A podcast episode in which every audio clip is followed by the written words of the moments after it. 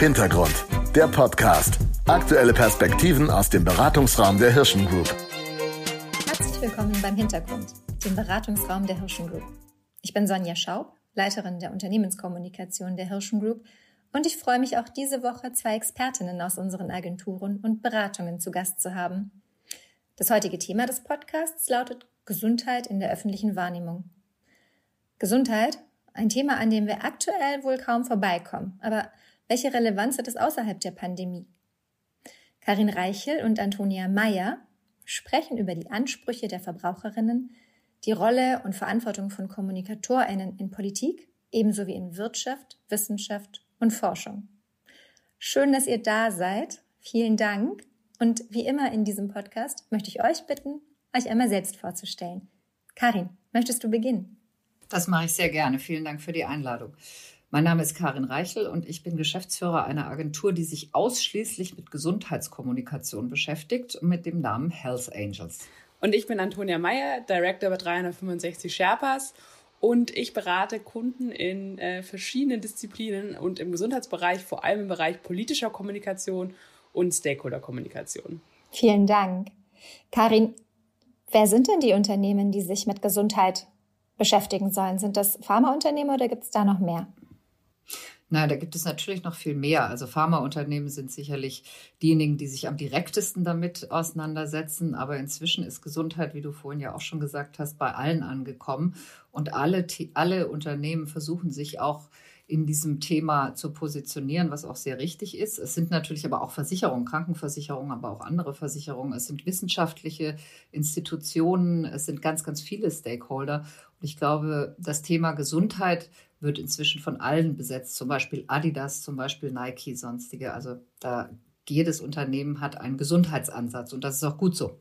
Das ist aber dann Prävention, ne? Das ist Prävention oder ja, das ist Prävention sicherlich. Also es gibt ja verschiedene Bereiche, die man da ansprechen kann. Es gibt ja auch Wellness-Apps und die auch zur Gesundheit beitragen. Und auch mentale Gesundheit ist ja ein Thema in der Gesundheit. Also das darf man jetzt nicht ausklammern und ausschließlich auf Krankheiten, die wir sehen und fühlen, sondern durchaus auch ähm, auf andere Bereiche ausdehnen. Das war sicherlich schon vor der Pandemie so hat das Thema wie so viele andere jetzt auch einen Boost bekommen, der über die reine, also über Corona und die Pandemie hinaus wirkt? Das hat es ganz sicher. Ich meine, äh, wenn man sich überlegt, wie viele Menschen sich den Podcast von Herrn Drosten anhören, die vorher in ihrem ganzen Leben noch nie das Thema Corona oder das Thema Virus oder das Thema Virologie auch nur überhaupt gestreift haben, außer vielleicht der Grippeimpfung. Aber ähm, natürlich hat das einen Boost bekommen und man sieht es auch an den Umfragen. Zum Beispiel ist in den USA bei der Millennials-Umfrage erstmals die Gesundheit über der finanziellen Sicherheit gerankt worden. Und auch die Gen Z äh, ist eine Generation, die sich zwar mit einer ganz anderen Haltung, nämlich einer Customer-Haltung an Gesundheitsunternehmen wendet, aber die Gesundheit ganz, ganz oben rankt. Und ich glaube, da kann man einen Punkt gut ergänzen, wenn man mal in, die, in den politischen Raum blickt, ähm, wie oft Jens Spahn alleine im letzten Jahr, also 2020, auch äh, im Fernsehen bei Pressekonferenzen aufgetreten ist und Rede und Antwort stehen musste. Das heißt, alleine das Ressort Gesundheit hat auch im politischen Raum enorm an Relevanz gewonnen und damit auch an Aufmerksamkeit und Sichtbarkeit, was natürlich eng mit der Corona-Pandemie zusammenhängt aber gleichzeitig ihn auch nochmal in den Vordergrund inklusive des Themas Gesundheit im politischen Raum gestellt hat. Und wenn man sich eben überlegt, dass Gesundheit das erste Mal seit dem Zweiten Weltkrieg dafür gesorgt hat, dass Grenzen geschlossen wurden, dann ist es ein Thema, von dem wir bisher nicht geahnt haben, wie es auch unsere Gesellschaft verändern wird. Und es verändert, wir haben natürlich schon immer gewusst, dass ähm, die Demografie und die Überalterung der Gesellschaft zu mehr Kosten führt. Wir haben schon ganz viele Szenarien uns ausgemalt. Das ist ja auch wirklich augenfällig. Aber dass wir Grenzen schließen müssen und äh, das nicht aus politischem Grund oder aus politischem Druck, sondern tatsächlich aus Gesundheit, aus gesundheitlichen Gründen. Das ist wirklich neu und das wird diese Gesellschaft auch so schnell nicht vergessen. Absolut. Und wenn man sich anguckt ähm, in aktuelle politische Papiere zum Thema, wie stellen wir uns auf für die Wahl 2021, also für die Bundestagswahl, wie wollen wir agieren, dann kommt heutzutage im ersten Absatz Formulierungen wie Gesundheit ist das höchste Gut. der hätte vor, jeder, vor eineinhalb Jahren jeder genickt und gesagt, richtig, aber warum steht das da? Das ist doch klar. Und diese Relevanzveränderung, die ist schon enorm zu merken und die wird uns auch noch weit über Corona hinaus begleiten, weil wir eben gemerkt haben, wie verbunden auch diese ganzen Themen miteinander sind. Also Gesundheit mit Forschung, mit Wirtschaft, mit Arbeit. Und diese ja, Verbindung von Ressorts und auch die Abhängigkeit oder Dependenzen dieser einzelnen Themen miteinander, die ist uns, glaube ich, nochmal enorm bewusst geworden. Und das wird auch in anderen Themen, wenn die wieder größer werden, nochmal deutlicher. Und ich möchte noch einmal eine Sache noch erwähnen. Wir haben das schon beim Thema Klimaschutz gesehen. Als wir 2019 über das Thema Klimaschutz gesprochen haben und die Bundesregierung da das Paket verabschiedet hat, schon da ist klar geworden, wir können Dinge nicht mehr in einzelnen Themenspektren oder in Ressorts denken, sondern müssen viel übergreifender denken. Und das wird im politischen Raum und auch für die politische Kommunikation doch eine enorme Veränderung herbeiführen. Was heißt das denn für deine Kunden, Karin?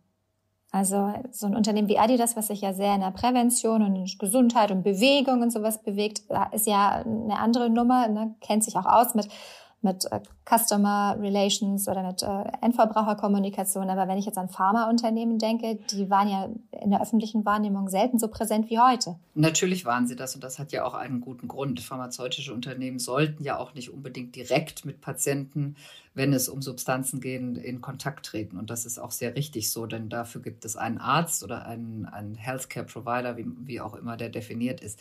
Aber auch die pharmazeutische Industrie ist längst aus ihrem Elfenbeinturm rausgekommen. Ganz ehrlich, das ist jetzt diese, diese Bewegung findet schon seit zehn Jahren statt.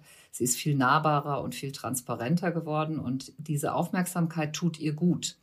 Denn ähm, dadurch, dass sie natürlich äh, so restriktiv in der öffentlichen Wahrnehmung sich bewegen müssen, das liegt wirklich am Heilmittelwerbegesetz, haben sie nicht so viele Zugänge. Jetzt können sie wieder andere Positionen besetzen. Jetzt können Sie über Disease Awareness Kampagnen noch viel stärker, das machen Sie zwar schon, aber jetzt werden die Ihnen auch eher geglaubt, weil man vielleicht sieht, was für eine Innovationskraft hinter dieser Industrie steckt, die es geschafft hat, in so kurzer Zeit einen Impfstoff herzustellen, wo man normalerweise sagen muss, Leute, das ist wirklich unglaublich, dass ein Unternehmen, was vorher sehr viel in der Onkologie unterwegs war, sich plötzlich mit einem kompletten Mindshift auf eine Krankheit gestürzt hat und da auch eine Forschung auf, die We auf, auf den Weg gebracht hat, der sonst viele, viele Jahre länger gedauert hätte. Also der Reputationsgewinn der pharmazeutischen Industrie ist sicherlich sehr groß. Sie müssen ihn jetzt nur nutzen. Wie können Sie das tun? Naja, sie tun es schon teilweise, aber sie müssen tatsächlich noch mehr Aufklärung, noch mehr Service. Und auch dieses Thinking Beyond the Pill ist ja auch kein neuer Ansatz in der pharmazeutischen Industrie, dass sie einfach sagen, ja, natürlich, wir verkaufen Therapien, wir sind ähm, auch ein wirtschaftlich interessiertes Unternehmen, aber tatsächlich geht es uns darum, diesen, diese Patient Centricity auch tatsächlich mit Aktionen aufzuladen und einen Support zu bieten, der weit über eine Therapie hinausgeht. Und ich glaube, Karin, du hast gerade diesen Punkt Reputationsgewinn aufgemacht und ich finde, der ist ganz entscheidend, weil ich glaube, da ist wahnsinnig viel Potenzial auch oder steckt wahnsinnig viel Potenzial drin. Gleichzeitig ist es aber auch ja ein Risiko. Also man muss natürlich sehr genau gucken, wo will ich mich auch positionieren, wo kann ich mich positionieren und wenn ich es nicht tue, hat es dann vielleicht auch wieder einen Reputationsverlust. Also wenn ich mich jetzt in die zweite Reihe stelle und nicht versuche, genau in dieser Debatte momentan teilzunehmen. Und ich glaube, ähm, dieser Innovationscharakter, den du vorhin aufgemacht hast, der hat eben dieses Potenzial. Und spannend ist, wenn man sich ansieht, äh, wie ähm, ja, gebannt die Öffentlichkeit auf die verschiedenen Phasen der Impfstoffentwicklung äh, geguckt hat äh, von diesen Phasen hat vorher noch nie jemand gehört. Und plötzlich äh, wird irgendwie in, äh, auf der Titelseite verschiedener Zeitungen von der dritten Phase gesprochen und jeder weiß so ungefähr, was gemeint ist. Das zeigt ja auch einfach nochmal, dass sozusagen der Wissensstand auch in der Öffentlichkeit ein anderer geworden ist. Und damit kommt vielleicht auch ein gewisser Anspruch, auch nicht nur für Corona, sondern darüber hinaus auch, noch mehr zu erfahren und vielleicht auch der Anspruch nach mehr Transparenz. Und das ist, wie gesagt, einerseits eine Handlungschance, aber gleichzeitig wäre die Empfehlung meiner Seite für jedes Unternehmen aus dem Bereich oder jede Organisation, da auch zu gucken, wie man sich aufstellen will, wie man ja auch in die Öffentlichkeit traut, ob man eben mutig sein will. Und da wäre mal eine Empfehlung auf jeden Fall, denn diesen Spielraum oder diesen Handlungsspielraum gilt es einfach zu nutzen, ohne natürlich jetzt da zu stark nach vorne zu brechen oder sich da ja so zu selbstreferenziell zu, zu verhalten. Es geht also darum, zu gucken, wie können wir gesellschaftliche Herausforderungen gemeinsam lösen und wie kann ich als Unternehmen meinen Teil dazu beitragen. Da hast du was, was sehr Wichtiges gesagt. Ich glaube, diese Connectivity, dieses, dass man sich mit allen möglichen Stakeholdern vernetzt, egal aus welchem Bereich, das ist das, was die pharmazeutische Industrie auch weiterbringt. Und diese keine Scheu haben, sich auch mal mit Branchenart, fremden Branchen einzulassen und das tun sie jetzt auch. Und das tun sie eigentlich schon länger. Aber vielleicht wird es jetzt auch mehr sichtbarer und es wird auch mehr toleriert. Das ist auch ein ganz wichtiger Punkt dabei. Also ich glaube, diese Vernetzung findet statt und die muss auch stattfinden. Und die ist ähm, jetzt auch mehr akzeptiert worden. Wir haben eine globale Pandemie, wir haben globale Pharmakonzerne, wir haben regionale Regierungen, die gerade sich bemühen, auf europäischer Ebene möglichst gut zusammenzuarbeiten. Wo liegt dieses Thema politisch in der Zukunft? Also das politische System, vor allem, also die Gesundheitspolitik, um es einmal konkret zu machen, ist wahnsinnig heterogen und wenn man sie verstehen will, dann muss man auch ihre Dezentralität verstehen. Und ein Punkt, und ich glaube, da gibt es auch schon verschiedene Memes oder ähm, äh, Tweets und LinkedIn-Einträge zu dem Thema, wie diese Corona-Regeln in den einzelnen Bundesländern, in den einzelnen Landkreisen und Kommunen umgesetzt werden. Und da ist, das ist viel mit Augentränen äh, und irgendwie äh, Haare raufen verbunden, weil sich jeder denkt, warum ist das denn so dezentral und kann man das nicht einfacher machen? So, das liegt nun mal in dem politischen System Deutschlands äh, äh, historisch und auch aus anderen Gründen bedingt. Und im Gesundheitssystem ist es gleich. Es ist eben sehr viel vor Ort. Also Entscheidungen werden in Berlin getroffen oder vielleicht auf Länderebene oder in Brüssel. Aber die Umsetzung und auch die Vermittlung erfolgt dann oft eben sehr dezentral. Und ein Punkt, den wir immer nach vorne stellen, ist ähm, zum Beispiel der Arzt vor Ort. Das ist nun mal der, derjenige, der dann die Informationen weitergibt, der aufklären kann, der im Kontakt steht, der also ganz elementar dazu beitragen kann, Wissen zu vermitteln und Expertise weiterzugeben. Und wenn wir also als Pharmaindustrie oder auch als Organisation darüber nachdenken, wie wir auch Gesundheit noch mal stärker vermitteln, transparenter machen können, dann kommen wir über diesen, um diesen dezentralen Charakter nicht herum. Und ich glaube, da wird es auch erstmal keine Veränderung hinsichtlich äh, System geben, sondern vielmehr sich dem System bewusst sein und seiner Dezentralität und darin gehen, dann auch strategisch zu planen. Ich stimme dir da zum großen Teil zu es muss, das System wird dezentral bleiben, aber tatsächlich muss es auch eine Art von Zentralität mehr geben. Es, ich, ich plädiere sehr dafür, dass wir die elektronische Krankenakte tatsächlich haben, dass wir es schaffen, dass wenn du in Baden-Württemberg in ein Krankenhaus gehst, ähm, das Krankenhaus auch weiß, was vielleicht in Hamburg passiert ist mit dir vorher. Ich bin sehr dafür, dass wir ähm, Telemedizin noch weiter ausbauen, als es jetzt ist. Es gibt sehr viele Indikationsbereiche, wo das möglich ist, einfach um auch das Gesundheitssystem zu entlasten, um die Leute nicht mehr so in die Praxen zu treiben, um nicht mehr bei jedem Hautausschlag einen, einen Dermatologen aufsuchen zu müssen, sondern vielleicht ein Foto zu machen, das hochzuladen und tatsächlich kann ein Arzt ja auch einen qualifizierten, eine qualifizierte Diagnose stellen. Und das wird kommen, noch stärker. Das ist äh, in Deutschland noch ein bisschen stiefmütterlich behandelt. Leider gibt es das in anderen Ländern, gibt es das schon deutlich mehr. Aber das wird das Gesundheitssystem entlasten und es wird auch noch mehr dazu beitragen, dass Gesundheit demokratisiert wird. Weil du nicht mehr auf den Zugang über den Arzt im, in der Praxis angewiesen bist.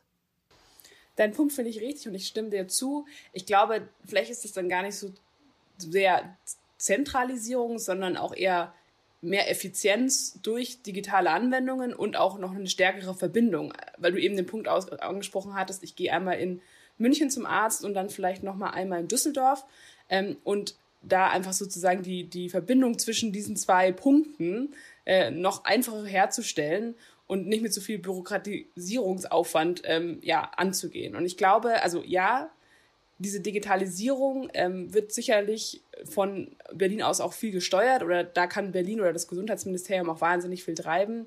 Aber es wird immerhin auch Aufgabe sein, sozusagen ähm, Akzeptanz dafür zu schaffen. Nicht nur bei Ärzten, sondern auch bei der Bevölkerung. Und ich glaube, das ist auch mit einer der zentralen Aufgaben für Gesundheitspolitik über Corona hinaus, diese Akzeptanz zu schaffen für eine elektronische Patientenakte, für digitale Anwendungen, die das Gesundheitssystem vereinfachen. Und in Deutschland stehen wir immer vor dem großen Thema Daten- und Verbraucherschutz, was ja auch richtig und korrekt ist. Aber ich glaube, da, wenn wir jetzt zum Beispiel an Unternehmen denken, die sehr global und international agieren, da schon immer noch mal diese etwas ja deutsche Besonderheit hervorzuheben, äh, dass man eben dieses, dass digitale Lösungen nicht einfach angenommen werden, sondern dass es hier noch mal eine besondere ja, Kommunikation bedarf, um da auch Akzeptanz zu generieren. Wer soll kommunizieren? Wenn man in dieser Impfdebatte gerade ähm, zunehmend auch Stimmen, die sagen, es reicht nicht, dass nur das Gesundheitsministerium eine große Kampagne startet. Ähm, in den USA gibt es große Kampagnen von den Pharmaunternehmen ähm, mittlerweile. Wer soll noch kommunizieren? Drosten allein wird es nicht schaffen, dass sich alle impfen lassen.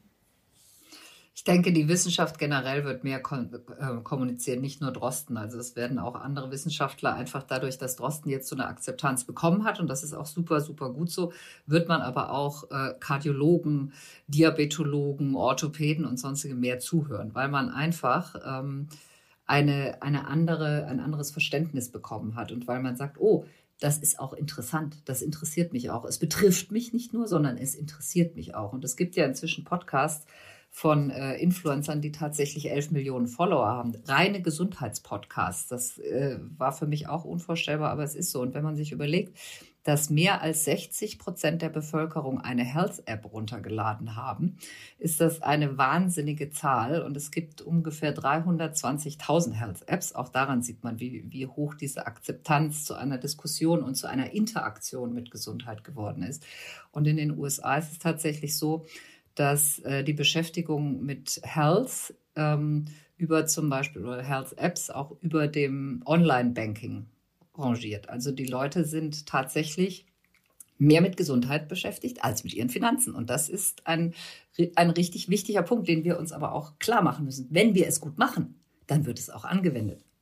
Das heißt, euch geht die Arbeit nicht aus, weil jetzt künftig ganz viele Unternehmen aus der Wissenschaft, aus der Forschung aus der Pharmaindustrie Beratung in Sachen Endverbraucherkommunikation am Ende ja brauchen. Fachkommunikation können die ja alle par excellence, aber du sagtest es vorher, es geht um eine Consumer-Haltung. Wie, wie kriege ich den Konsumenten? Das, uns geht die Arbeit sicherlich nicht aus, ähm, auch deswegen, weil wir uns mit dem wichtigsten Thema der Menschheit beschäftigen, wie wir ja gerade gelernt haben.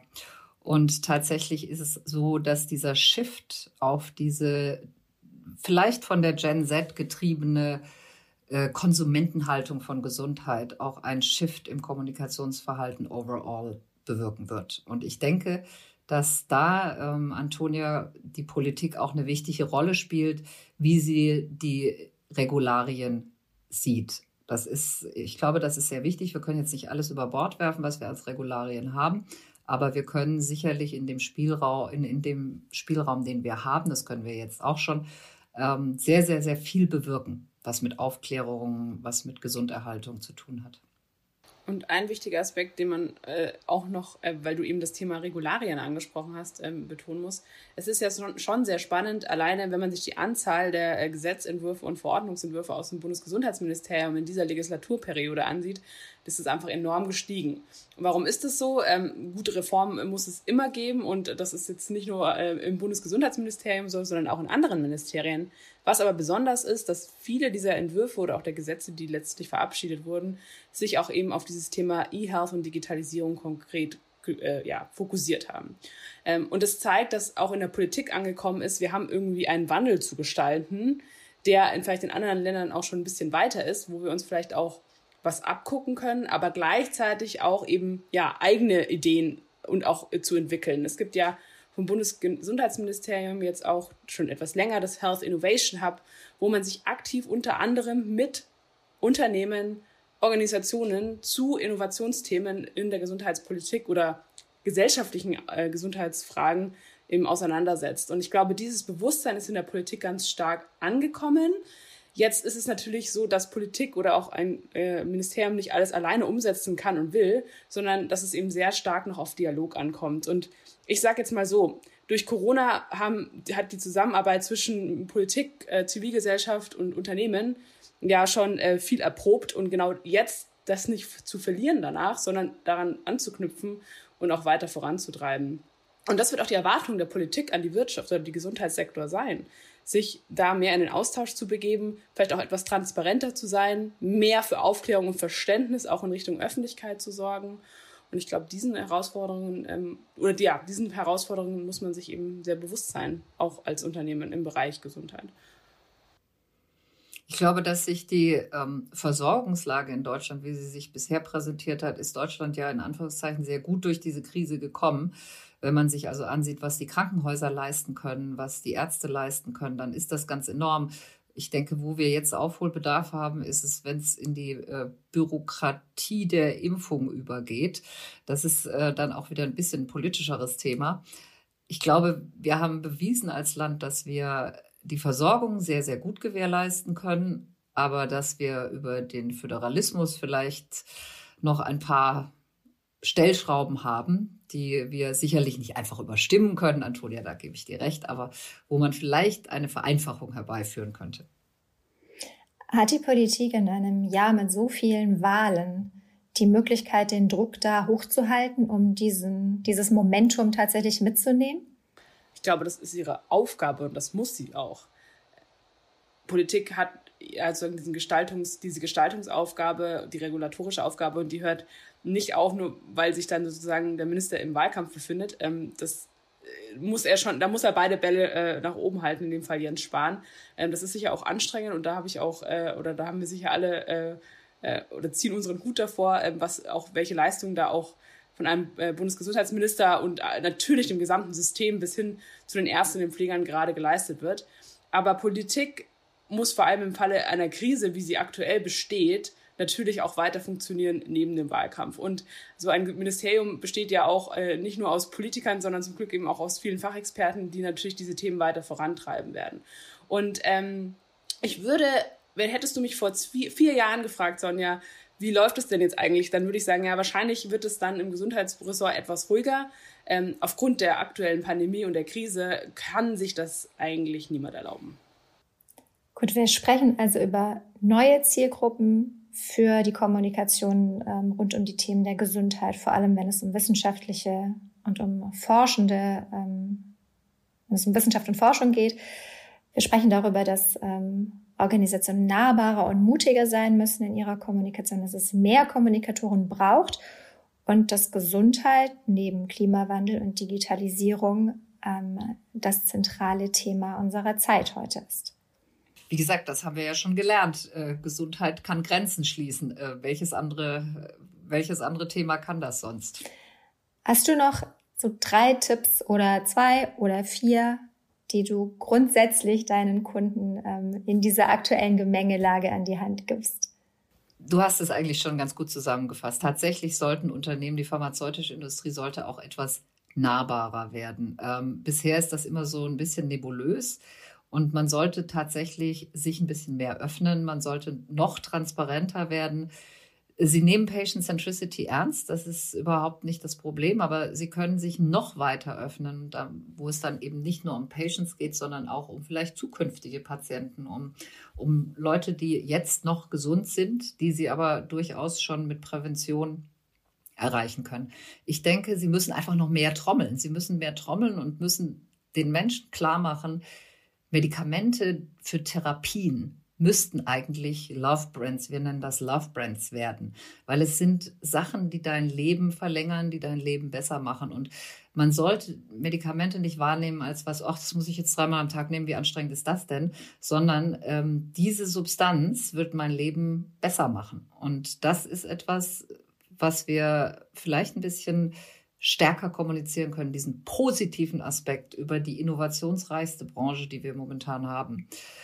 Ähm, und sie darf sich nicht mehr in diesen Elfenbeinturm zurückziehen. Ähm, sie muss sich öffnen in alle Branchen. Sie muss versuchen, mit allen zu kooperieren. Sie muss versuchen, das Beste aus allen Branchen auch zu lernen, um Gesundheit zu dem zu machen, was die, was die Verbraucher und die Patienten erwarten, nämlich etwas, was äh, was für sie erreichbar ist, wirklich schnell erreichbar. Und das ist das, was ich vorhin mit Gen Z gesagt habe. Die benehmen sich Gesundheit gegenüber ähm, sehr wie ein Customer und nicht wie ein Patient. Was heißt das für die politische Kommunikation, Antonia? Karin hat schon ganz viele wichtige Punkte genannt. Ich möchte einen Punkt noch ergänzen, und zwar das Momentum nutzen. Das klingt jetzt vielleicht ein bisschen abgedroschen, aber ich sage mal so, politische Kommunikation im Gesundheit oder durch Gesundheitsunternehmen war schon immer so oder schon sehr lange aufgestellt, dass es wissenschaftlich unterstützt war, also Wissenschaftler mit in die Kommunikation sozusagen aufgenommen wurden, dass Dialog und Austausch gesucht wurde. Das ist nicht neu. Was aber neu ist, ist auf Seiten der Politik eine gewisse Offenheit oder eine größere Offenheit aufgrund der gesteigerten Relevanz. Und das muss eben genutzt werden, zu sagen, Politik setzt mehr und mehr auf Wissenschaft und die Gesundheitsbranche kennt die Wissenschaftler, arbeitet mit ihnen zusammen, kann also hier Empfehlungen aussprechen. Oder zu sagen, äh, jetzt bei der ganzen Impfstoffdebatte haben wir das gesehen, ähm, als der CEO von BioNTech sich da auch teilweise kritisch gegenüber der Regierung geäußert hat. Also Unternehmen werden auch mutiger und das dürfen und können sie auch, bei, zumindest bei gesamtgesellschaftlichen Herausforderungen. Vielen Dank, Antonia. Vielen Dank, Karin. Das waren spannende Insights in das äh, Themenfeld Gesundheit aus unterschiedlichen äh, Perspektiven und ähm, mit Blick auf verschiedene Stakeholder.